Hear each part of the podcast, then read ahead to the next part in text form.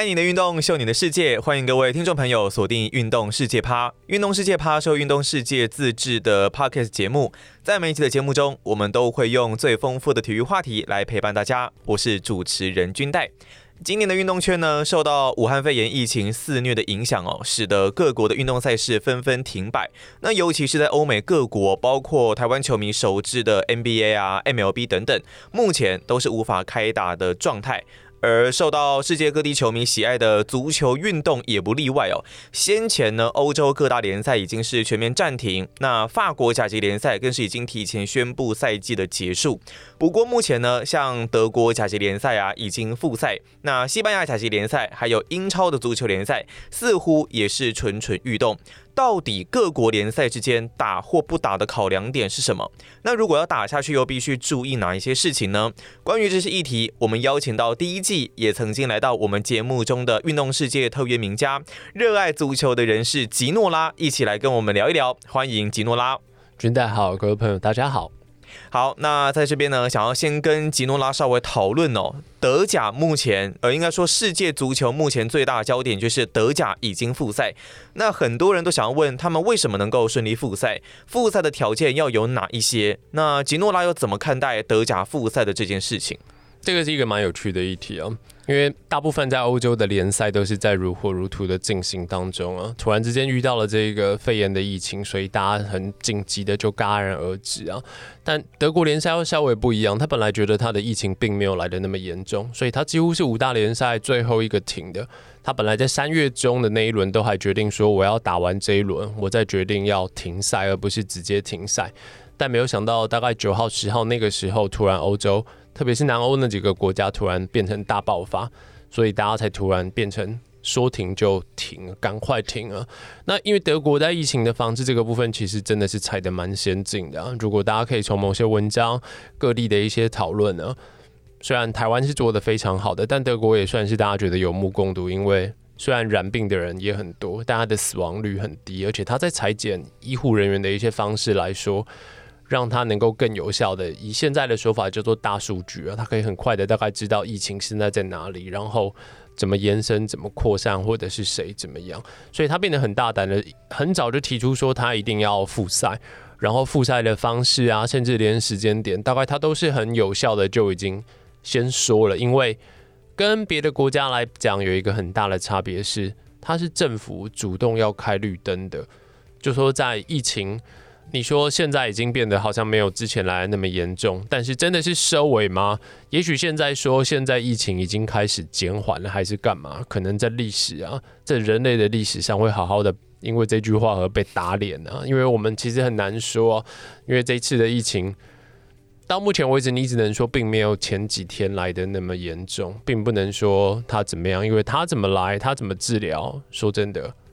人类到现在都还不知道。所以，对于整件事情，你说要复赛的话，他遇到一个最大的风险是不知道疫情要怎么控制。但你怎么会决定这个时间点就要去比赛？那德国人至少是这整件事情里面一直都算是蛮有主见的，所以他很早政府就决定他要复赛，然后在复赛的前提跟方式跟方法，他也都很早都提出来了，所以也算他做得很好啊。他是五大联赛里面第一个顺利复赛的嘛。嗯，那因为像德甲他们。当然会复赛，我们所谓的条件，自然就是说，因为疫情在整个呃受到感染的确诊人数，还有整个康复的人数，可能是在数字上是已经有蛮明显的一个进步的一个情况。那以就德甲他们目前在复赛之后，我们也发现他们有蛮多的一些改变嘛，因为要在有限的四十天之内完成九轮的一个比赛，那每一场比赛可以更换的球员数目也是增加的一个状态。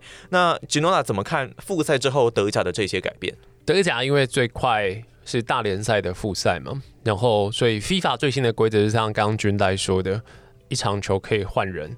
换到五个人呢。但你还是要在三次的时间就把五个人换走，免得你一次换一个，然后就把时间给拖累。FIFA 当初改了这个，等于算是紧急修正案，也是像这样说的。那如果看到第一轮的德甲，我们大家可以看清楚，接下来不要说是德甲，可能接下来所有复赛的。球队都会在球场上面，先不说球场外在球团的部分，球场内跟成绩上面会遇到的差别，就是第一个就是强弱差距会更大，因为再也没有主场优势了，所以强队以前去到了偏乡的球队，会因为球场可能不够好，或者因为对方民风剽悍，或者因为本身并就不适应。或者因为有些选手根本就是那队来的，所以底细被人家摸得很清楚。加上很久没有比赛了，所以大家可能会有点忘记，德甲是在今年各大联赛里面，在中断之前呢，就说变成停赛之前，德甲是前段班咬得最紧的球队啊。整个上半季大概第二到第九名都咬得很紧啊，第一名也没有领先多少分。到现在争冠，甚至在欧巴、欧冠的名额上面的竞争也是非常的好啊。所以现在复赛，然后用关门比赛，然后各种严格的检验的方式，就为了让他在四十天内把最后这几轮比完。一个最大的要素就是要安全、要快、要确实。但这不是球团会想要听到的答案呢、球团要的是大家健健康康把比赛比完，然后你要的是什么？想拿冠军的会拿到冠军，想要保级的要想要得到保级。所以我说，贫富的差距跟强弱的差距在这时候就拉开了。因为强队以前会走到其他的城市，就我们刚刚说的，因为风土民情各种原因，他可能会有做客上面的困扰，这是主客场之所以打起来的难易度不一样的原因。那再来呢？因为你现在去做客，所以你的客场就没有球迷了，所以就不会有人对着你叫嚣啊。嗯，不会有人对着你啊三餐啊，或者对你的家人呢、啊，对你上上个礼拜有没有踢进十二码球，在那边叫嚣跟鬼吼嘛。所以踢一踢变得都没有什么 feel 啦，因为这些欧洲选手大概从小踢球真的是有一堆观众啊，现在突然就变得没观众，所以踢球没有 feel。我们看欧冠的最后，疫情已经爆发，可是欧洲足联却执意打了那几场球，后来证明这是一个非常大的错误啊，像亚特兰大。跑到了瓦伦西亚的家里去打，然后是无关客，就是关门比赛。那其实瓦伦西亚的球赛本来就是一个主场很难打的。你看巴萨跟皇马每一次去到瓦伦的家里都打得很辛苦。虽然瓦伦在亚特兰大的客场真的是打得很鸟蛋啊，而且一直放枪，所以导致最后输得很惨。但他的射门次数其实射得比亚特兰大要来得多啊。多半来说回到主场可能会有拼，因为瓦伦在主场很顽强。然后亚特兰大算是这种所谓的科技新贵了，以足球的角度来说不一定有利。但去到瓦伦之后，球场因为真的没有观众，只有音效，所以比赛比一比亚特兰大反而把握了几个机会，还是得了一堆分。然后甚至有人得了四分，但那不重要。那场球赛后来最大的意义就是亚特兰大可能真的把一些病菌带到瓦伦西亚。导致后来三分之一瓦伦的队职员都号称都得病了。对，那时候闹得非常大啊。嗯，所以我们再回到现在复赛的德甲来看，因为他每个礼拜还是要固定要筛检嘛，之后每一个开打的联赛都会有一样的措施。可是筛出来了有没有人得病，就会有非常大的问题。我们说好的球队像拜仁慕尼黑或者像多特蒙德灌溉云集，我们讲用比较不人道的方式来讲啊，像这样的球队一两个人得病根本就是无关痛痒啊。但如果中下游一些球队呢，如果有一些人如果是主力，他的不幸如果得病，他要隔离两周，他要错过多少比赛？所以我刚刚下的说法就是强弱的差距会拉大，因为强队跑到了客场，他已经没有那么大的客场的压力了。然后再来另外一个东西，就是为了保级。因为德甲剩下这几轮，他今年要这样的方式复赛，可是他有所谓的升降级，他都还存在。他不像有些人已经说，即便继续打完或者是复赛，他不会升降级了，因为他还有升降级，所以这时候西瓜味大边的心态就出现了。即便我是在主场，下礼拜如果是多特或者拜仁来我家，又没有观众帮我拍手，我干嘛跟他拼个你死我活？拼一拼，万一有人受伤怎么办？我认真拼了，结果有人受伤，有人不舒服。可是从今天开始到下个礼拜的这一天，我还要再打两场球。诶，那我已经没有那么多能用的车马炮去跟人家拼了。我干嘛去拼这个球队？所以这几年如果在关注欧洲足球的观众朋友，可能都会发现，为什么巴萨、皇马总是可以赢球，可以拿那么多积分？除了他们真的本身比较强之外，在下半季到最后的阶段。很多西甲的其他球队是为了要保级，他不会傻傻的去巴萨跟皇马的家里跟他硬拼呢、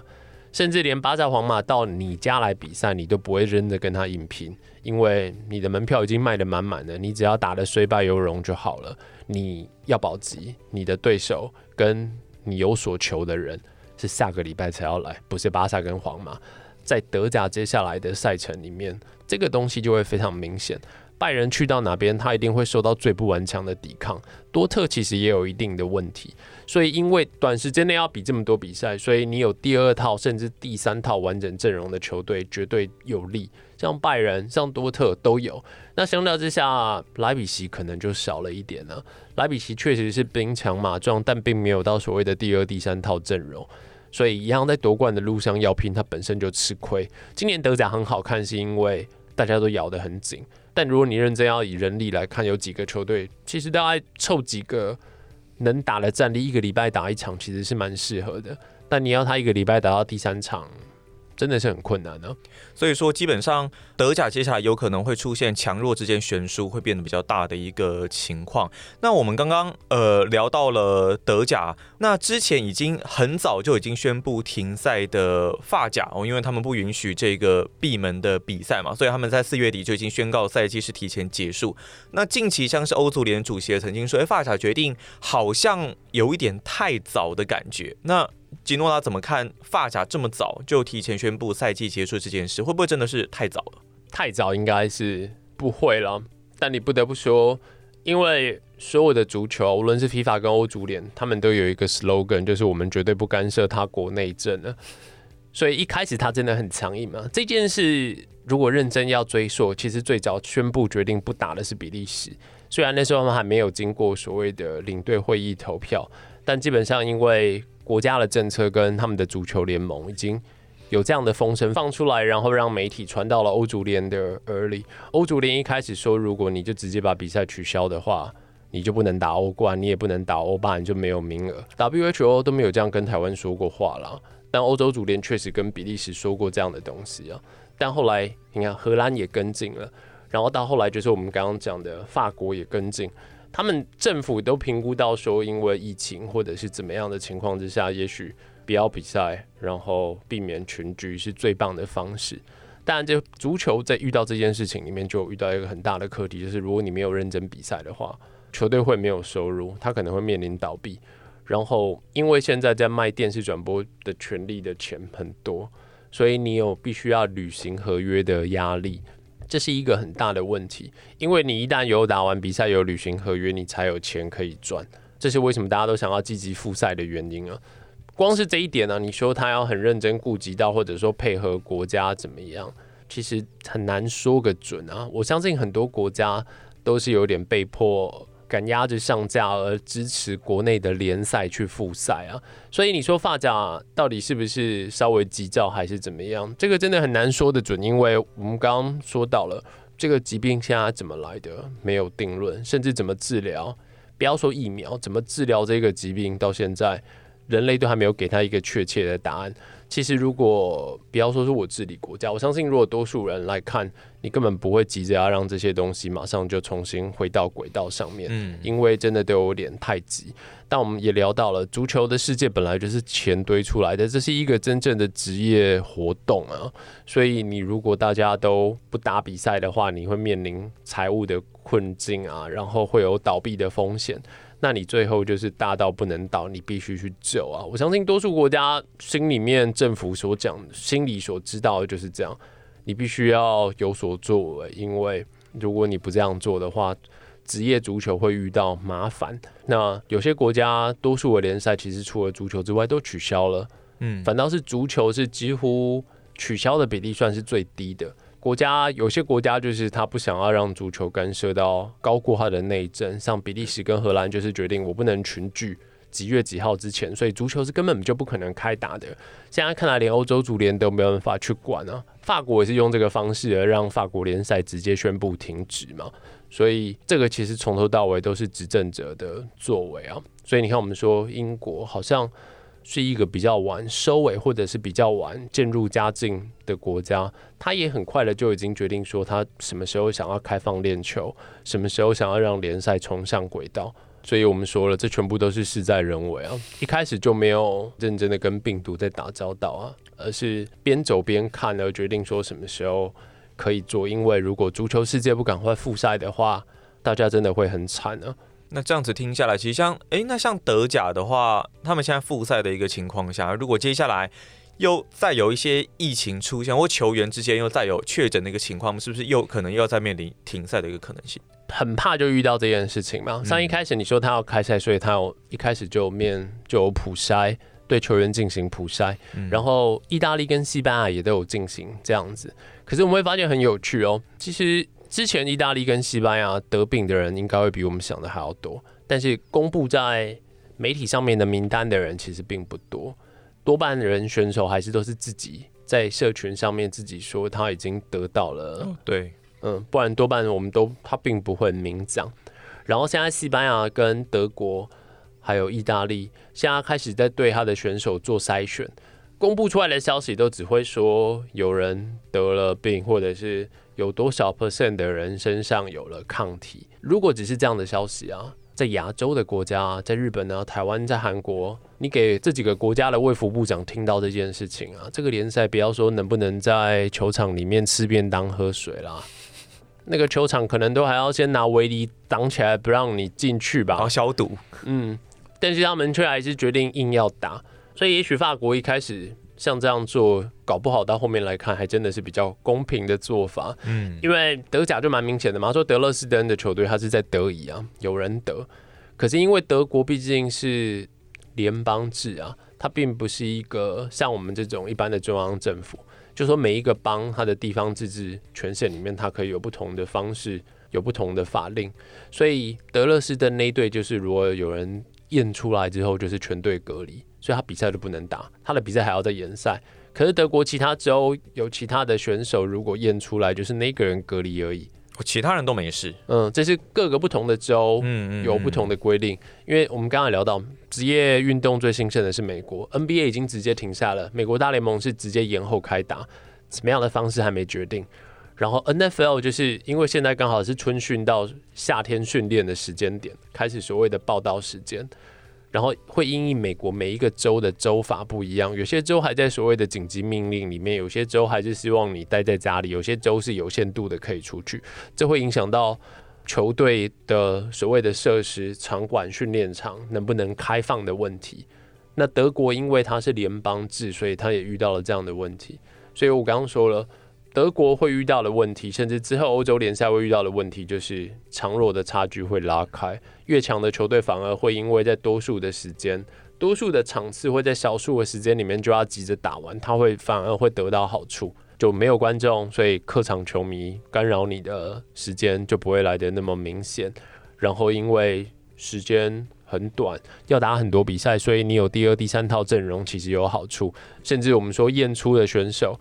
你的当地的联邦政府的规定，甚至会超你的生死啊！这都是其他国家可能接下来也会遇到的问题。而且我我自己感觉是，从我们认识的欧洲足球，把它当成是一个企业或者是一个政党的文化来看，当他决定要复赛啊，在事情变得严重之前，他绝对都是鸵鸟心态。大家来看，二月多其实疫情已经开始爆发的时候，他们还坚持要打，而且那时候坚持不想要去打。生怕会带菌或者是被感染的，都还被欧洲足联威胁啊，根本就不应该拖到三月都还有比赛啊！说真的，二月就应该要停赛了。欧洲足联在欧冠很多球队还打到第二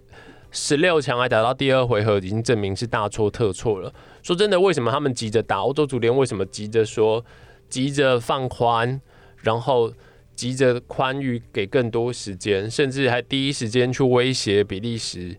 说真的，一切都是为了钱啊！这个就是职业啊，就所有的东西都是建立在金钱利益之上嘛。很不幸的就是，就是这就是事实，这就是事实。那人命值不值钱？嗯，我真的觉得没有很值钱。从整件事欧洲足联在处理的方式来看，他们中间之所以大家都待在家里，是因为这件事情真的很严重，大家太严重，政府也叫你待在家。等到看起来没那么严重之后，这些人就跃跃欲试了。所以这会是一个很大的问题啊。那像是接下来可能要开打的西甲、英超，我怎么这样子听下来都觉得说，诶，大家开打时间的快慢，还有到底要不要打，犹豫的点在哪里？怎么感觉可能都是金钱，然后还有疫情，就这两个关键而已。对啊，就说一开始我们拿人性的观点来剖析很多事，其实我觉得会比较中肯啊，不是说什么道德面啊什么面。当你怕死的时候，你会在家啦。台湾人每个人都喊，当初都喊说没口罩也很穷啊，但是像大家都有口罩啊，台湾人也很少人饿死啊，几乎没有饿死的。也就是说，嘴巴讲的跟实际上的其实会有差别嘛。如果你真的穷，你是不敢出门的啦，你也花不了钱呢。那你说疫情的问题呢？真的最严重的时候，一开始我们看到欧洲那几个国家，那真的是连在台湾看到那些外电的新闻都觉得触目惊心啊。嗯，所以都要大家待在家，你根本不敢出门，因为你觉得你一出门就会被传染，你就会得病，所以那时候不敢。等到看起来好像并没有那么严重了，你就会发现有些东西还是胜过了道德，跟胜过了现况，那个就叫做。就是金钱，当然我们要说金钱就是职业运动本身的最高真谛啊，这个也合理啊。嗯，所以时间到了，因为球团跟职业足球真的需要钱，所以你必须要赶快让比赛起来。但是你又不能公然的跟人家说，因为我跟人家签了很肥厚的合约，履约是如果履约或者违约会影响我会倒，因为大部分的欧洲足球。甚至我们看到全世界的职业足球，花钱浪费钱啊的能力啊，甚至超过了所有的民主政府啊。大家都知道，全世界的民主民权政府其实都有都有很高的举债。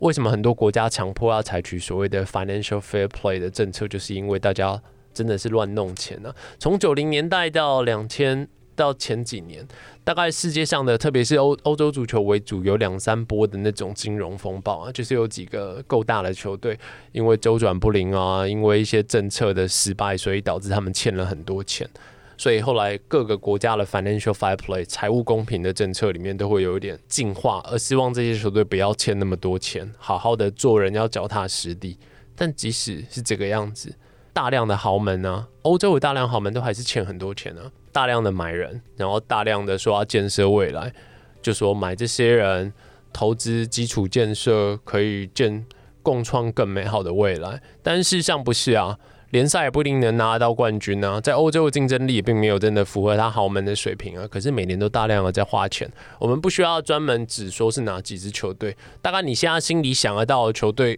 拿来这个公式来套，其实几乎都符合。大部分的球队都欠很多钱。大量的举债，因为他们就抓了一个说明天会更好，事实上就是花很多很多钱，花了很多很多不应该的钱去买很多根本就不应该这么贵的人。反正店有开，比赛有打，钱就会进来，所以大家都用这样的心态在做足球。直到遇到了现在连比赛都没有办法打的时候，大家才知道麻烦大了。一开始撑了一个月、两个月，然后才开始讨论说要不要球员要减薪。有些球团不减薪，选手直接把办公室的工作人员都打发掉了，那你就知道问题来了。然后现在就是无论如何就一定要开赛，因为如果不开赛的话，很多人就会失业，很多球队会倒，变成大到不能倒来要挟政府啊。当然，他们也许并不会直接要挟政府，但政府自然知道这是一个很大的压力啊，而且需要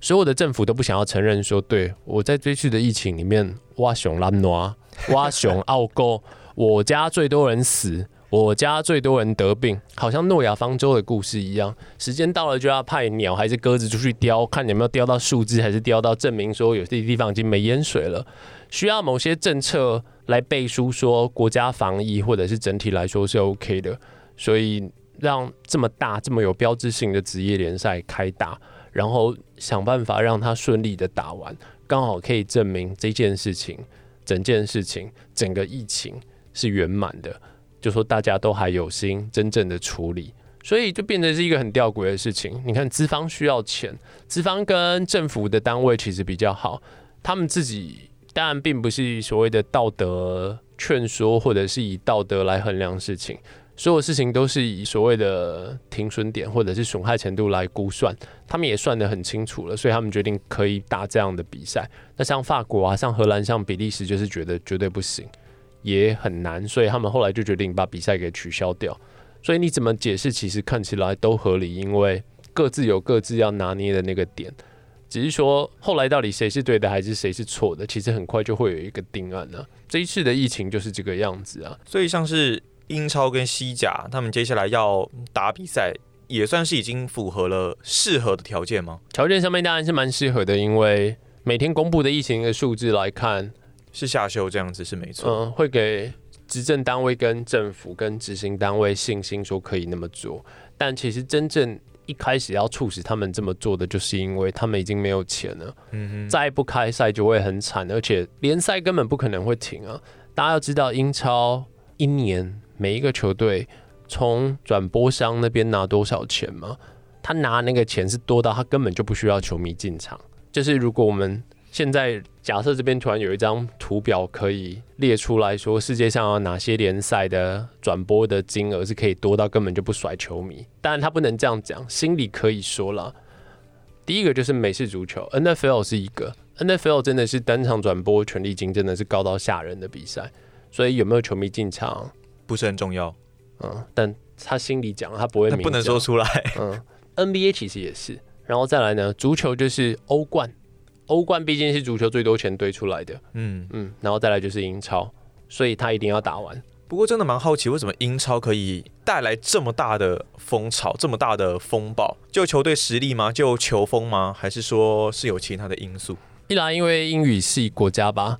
一开始要在开拓海外市场的时候，其实蛮容易的，因为所有的欧洲之外，大多数喜欢足球的国家。能讲英文跟英语系的其实偏多嘛，包括自己本身跟英国在以前，无论是殖民地中主国关系的那些，所以东南亚的都会看英超，然后亚洲国家喜欢足球，英英文本来就比其他语言在世界上来说来的更通用，嗯，然后加上后来新的美国的市场，所以英超其实还蛮还蛮方便的，加上他的球队跟球风大家喜欢，再来就是因为它本身因为它市场大，这个都是真的。但倒不如说，一开始在整个职业联盟的环境里面，英超当初就是为了要成立一个新的联赛，然后成立一个更棒的一个职业环境为主才去成立的。以前叫做英甲，但我们用用中文来讲，并没办法很透彻的分出当初差别在哪里。本来是职业的一二一二三级联赛这种的，嗯，后来是把一级联赛的位置跟章程全部更新，然后成立一个新的职业联赛，看起来好像是 F1 的大奖赛一样，还给他一个非常棒的名字，然后拿这个去谈职业转播合约，而且真的非常成功。那因为看的人真的蛮多的，所以越来越赚钱。所以不要说从现在啦，从九零年代开始，英超每次在弄转播权利金这个电视的转播谈判，每一次都非常成功啊，每一次都出很多钱。而且无论是一开始是 Sky Sports，到后来其实大家都想要去抢，所以后来有几家公司可以标到比较小的 package，大家都愿意用很多钱来标啊，所以它真的是钱堆出来的啊。以前大概十年前吧，一年大概有五千万英镑到欧元可以花钱，整个欧洲这样有这样财力的俱乐部大概十家吧，保证每一年都可以十家。那那是英超以外啊，英超这二十队每一队都可以花这么多钱呢。每一队都可以花这么多钱，因为他光电视转播权利金分红，他就可以分到这么多钱。他也不需要球迷进场，甚至后来有钱到连为了怕降级的球队，因为花了那么多钱，由奢入俭难，而遇到那样的危机。因为从九零年代末期到两千年初期，从英超掉下去的球队，确实都遇到这样的问题。他们甚至还帮他们成立了一个降落伞条款，就是说，如果你降级，第一次研发这样的降落伞条款，等于是补助的方案变成。分两年，还是会给他几千万英镑，让你能够度过你降级，可是你却必须要勒紧裤带过日子的那种不舒服。所以你就知道这个联盟真的是职业联赛的典范呢，真的是钱砸起来的。嗯。所以因为它是钱砸起来的，所以现在遇到这样的问题，没有比赛就没有钱，那大家会很惨。所以必须更用积极的心态去想办法，让这个联赛快点重新开始打。接下来应该各个。复赛的联赛不只是足球啊，会有蛮多有趣的方式。嗯，我们不要说欧洲的足球，因为每次在讲到职业的一些方案跟处理方式，其实美国人真的才是最先进的。美国人的职业运动的发展跟一些章程制度严谨，甚至劳资的对立，永远都走在全世界的职业联赛的最前头。这个是没没话说的。我们来说，一开始他们就讲 NBA 要怎么复赛就好了，他也怕也怕有意外。也秉持着整齐、清洁、简单、朴素的原则，所以他们一开始说什么要去拉斯维加斯打哦，对，因为那边比较干燥，然后疫情并没有那么严重，然后那个州的法也是最安全的，就那个州什么都可以，那个州甚至是最早有运动博弈是合法的。嗯，然后因为他把奥克兰突击者拉去变成拉斯维加斯突击者，所以那时候州又修了一些法案，所以对于职业比赛的进行来说，它变得相当的合适。然后像后面还听过什么军舰，那个是最鬼扯的嘛？你说拉斯维加斯之外，还有说要去迪士尼世界去复赛，因为迪士尼世界一定会有够大的腹地。嗯哼。然后你说要筛检，然后人员的安检通关，甚至游乐设施，然后饭店的床数什么的，其实都蛮适合的。简单说就是在一个够大又够安全的地方，然后又与世隔绝，最好是空旷，然后不会跟外界有接触，然后又能够容纳这么多人的一个，而且要很先进哦。对，所以你不能去戈壁沙漠啊，不能去撒哈拉还是哪里，但是你可以考虑的是。美国里面自己的沙漠，那就是拉斯维加斯，或者是去够大的乐园，无论是环球影城什么样的影城，或者是迪士尼世界，什么都好。他们想的这点倒是倒不能说可行不可行，但至少一些概念上面是我们能够抓得到的。就说大家群聚的话，是不是比较快能？就把事情做完。因为如果你想在美国那么大，或者你别说我们在欧洲在打欧冠就好了，这么多球队坐飞机、坐巴士，会不会遇到那样的问题？其实真的有可能啊。所以接下来大家都会想说，一定要能够干净、安全最好。所以我们在看德甲复赛的时候，多特跟沙尔克的那场球赛，算是大家都很关注的第一场球赛。然后球童在场边就是真的是没事有事就一直在擦那个球，嗯哼。然后球员在板凳时就没话做，都要戴口罩，这就是大家想要积极复赛的原因。但说真的，再看下去，接下来会遇到一个很大的问题，就是比赛到底好不好看？比赛精彩度的一个问题，嗯，这个才会是足球遇到最大的冲击。足球的球迷自己，大家都想要看比赛还是干嘛？但你想要看没有观众的比赛吗？我记得我在二月的时候，我在在电视台在播欧冠的比赛。其实我个人就是持完全反对的心态。我觉得如果你也觉得有危险、有疫情，你就不要办比赛嘛，你何必要办？然后还逼人家一定要飞去客场作战。然后还不能有观众，没观众的比赛真的很没有 feel 啊！大概除了台湾的足球员之外，全世界的人都没办法适应说打球是没观众的。那讲了半天，那原来从头到尾就只是就是一场戏而已啊！好像观众跟那种俱乐部里面很强调的属地主义跟地方的连结，在这个时候完全是荡然无存的。可是那像是现在，因为接下来联赛如果要打，基本上全部都是闭门打。全部都是吉诺拉最不喜欢的闭门打的一个状态。那在闭门打的一个情况之下，他有没有什么办法能把刚刚所遇到的问题想办法把它伤害减到最低？比方说精彩度，或者是可能呃没有球迷，那是不是有一些球队可能就会做一些不一样的球迷造型啊，像中华职棒这样子等等，甚至还有一些播送加油歌的一个情况。当然大家都知道，呃，在欧洲足球那一块。对于哦，可能录音啊，然后播这些音效，可能并不是那么的认同。他们有没有哪一些不一样的方法？以德甲目前情况来看，这种东西就是全人类就会跟着抄吗？嗯，人类很有趣啊，看到哪些东西不错、好玩、新奇，不分国族，其实就会学一下嘛。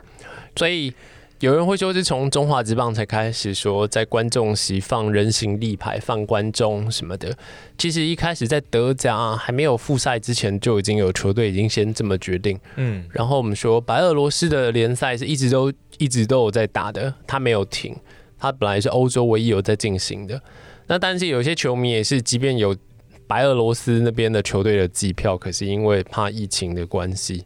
他也不相信他们国家讲的，好像都没有没有多少人确诊，所以也不敢去球场。但他有买票啊，所以后来就延伸出，既然你有买票，你不克到场，那你就把照片传给我，我就把你的头头像就贴在人形立牌上面。哦，这么有创意。嗯，那个新闻那时候是从白俄罗斯联赛有有出来这个新闻，嗯，所以可见这样的玩法，只要真的有趣，看样子不错，大家都会。大家都想办法要学，就是我们都会想办法，因为知道说现有的环境比较不足，或者是什么情况下，也许用一些方式能够让它看起来更有趣，更像是真的。嗯，但说真的，它毕竟不是真的，它对它毕竟就是假的。人类啊，我们在种田的种田的人会做稻草人啊。哦，对，嗯，但是说真的，稻草人连鸟都骗不了啊。鸟类的智商其实蛮高的嘛。嗯，对，有稻草人。基本上骗不了鸟。你去问有做稻草人的农夫还是干嘛，或者我们小时候听就知道这个没有用啊，连鸟都能够分辨那是假人的。你是你叫人类的球员在踢球，如果你说人形看板在坐在场边，你每一场都还来得及换一下脸啊，还是干嘛？你如果工读生这么有诚意啊，球员倒是还蛮有 feel 的。但如果每一场都这样摆摆久了之后，还日晒雨淋啊，然后可能还有生线啊、生沟啊，纸还烂掉，类似那种，那看起来不是更拉差？而且有些球队确实刚刚跟军代说的一样，有些球队已经说我们就是会放音效，音效每一场说实在听起来是，除非你特别要换，但是版本大概也就那一些吧。球员听起来反而会觉得很假，本来没有观众就已经踢得没有什么趣味了。然后，如果身边又出现很假的人、很假的事情，那大家就会就会觉得，到时候有一天连球员都觉得我是灵眼。当球员已经有这样的心态，说我今天是来应付的，他说：“哈，三天之后还要再踢一场球哦，根本没有动力。”跟那那种感觉就跟你在军营是没有什么两样啊，那就惨啦，对不对？所以这件事一开始要宣布复赛，对了，大家会有各自的意见啊，但。一开始共体时间的那个态势就非常明显，因为职业足球再也经不起继续停赛的压力了，他必须要继续比赛，因为没办法，钱才是主宰职业运动。那你会让它更有趣，你为了不想要让它看起来很安静、很庄严肃穆，所以你只好找一些人跟事情来布置，但是又能够不能够有群聚或者是太多人，所以这样就变得很麻烦呢。但是还是要动脑筋啊，这就是辛苦的地方。所以台湾的球迷真的是蛮命，真的蛮好的。至少我们还可以进去看棒球。其实接下来什么比赛在台湾应该都会优先的解封了。台湾的防疫做得这么好，本身就应该什么都优先解封才对。有些国家根本就还没有防疫有成，可是却率先解封。然后就会很快就在全世界就会传开，诶，这是一个洗战跟骗战的机会啊！因为现在消息讯息传递的非常快啊，你只要稍微做一点事情，不然说真的，台湾的足球比赛我们来看就好了。之前。宣传的时候都会很有趣的说自己是世界五大或者世界四大，嗯，因为世界上就剩下四个跟五个联赛，但这四五个联赛大部分都是业余的比赛啊，根本就不是职业的比赛，所以你要说有世界几大比赛还是什么的，是啦，有职业的比赛才能把自己排到世界几大啦。如果你只是业余的比赛，那你根本什么都说不上啊。那其实这是一个机会嘛，你看中华职棒，我们不得不说，哦，那个。浏览量是真的蛮高的，嗯，非常多人在看，嗯，非常多，就是说真的想看棒球，然后在境外的 IP 的比例又真的非常的高，嗯，我相信这会是一个很棒的研究。就为什么之前都没有想过啊，开拓这块，或者是不想做，或者是做不好，或者是纯粹是因为这是疫情的原因导致别人真的没有得比，所以没黑黑马赫的催使之下才会来看台湾的棒球。但至少看棒球的人真的非常多啊，就是这是一个让。台湾的所有的运动其实能见度都会变高的机会啊，大家都应该好好的把握。所以这可能会是接下来会面临到比较大的一个问题哦。你在现在闭门打的一个情况之下，没有观众进场，那比赛精彩度可能会下降，甚至接下来会带来什么深远的影响，都还是要我们继续看下去的一个情况。但是也只希望说。希望让生命自己可以找到出路哦，可以另外寻找到另外一个一个出口。好，那我们今天呢，非常感谢吉诺拉来到我们运动世界趴的节目当中哦。运动世界趴呢是一档以体育时事还有呃体育人物的话题为主要的 podcast 节目哦。那如果你对我们的节目有什么样的建议想要回馈，都可以在节目的下方留言，或是如果你想要私密一点的话呢，也可以私讯运动世界的粉丝专业来提供给我们。们你们宝贵的意见还有回馈哦，那我们这一集的节目非常感谢吉诺拉来到我们的节目现场。好，那我们下一集的运动世界趴再见喽，拜拜，拜拜。